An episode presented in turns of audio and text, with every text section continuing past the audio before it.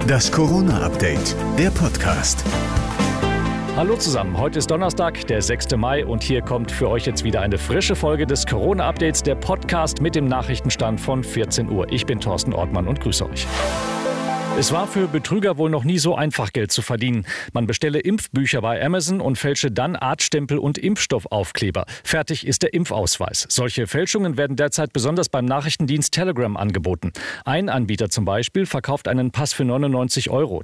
Er wirbt sogar damit, dass Chargennummer des Impfstoffs und das Datum übereinstimmen und man sich das Impfzentrum sogar aussuchen kann. Den Fälschern wird es besonders einfach gemacht, weil viele in Social-Media-Kanälen stolz ihre originalen Impfpässe posten. Die Daten nutzen die Betrüger dann für ihre Fälschungen. Darum der Tipp von Benjamin Jendro von der Gewerkschaft der Polizei. Wenn man geimpft ist, nicht unbedingt seinen Impfausweis in irgendeine Kamera hält oder im Social Media teilt. Äh, wenn man sich andere Bereiche anschaut, äh, sieht man auch, dass Fälschungen relativ gleich dann aussehen wie auch das Original. Die Bundesregierung will darum im Juni gemeinsam mit der EU einen digitalen Impfpass einführen. Wer geimpft ist, bekommt dann einen QR-Code, mit dem er den Impfnachweis im Handy speichern kann. Wer noch ein analoges Impfbuch hat, kann die Corona-Impfung vom Arzt oder Apotheker digitalisieren lassen.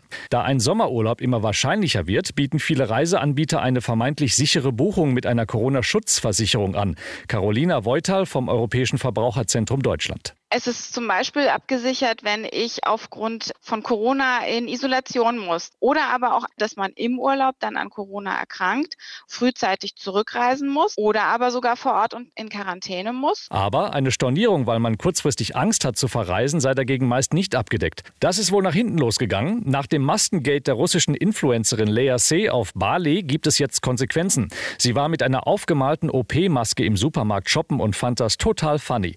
Das Prank-Video ging viral. Die indonesische Regierung allerdings fand das weit weniger funny, sondern ziemlich bescheuert. Mit Recht. Darum wurde Lea C. alias Lisha jetzt in den nächsten Flieger zurück nach Moskau geschickt. Da half dann auch ein offizielles Sorry-Video nichts.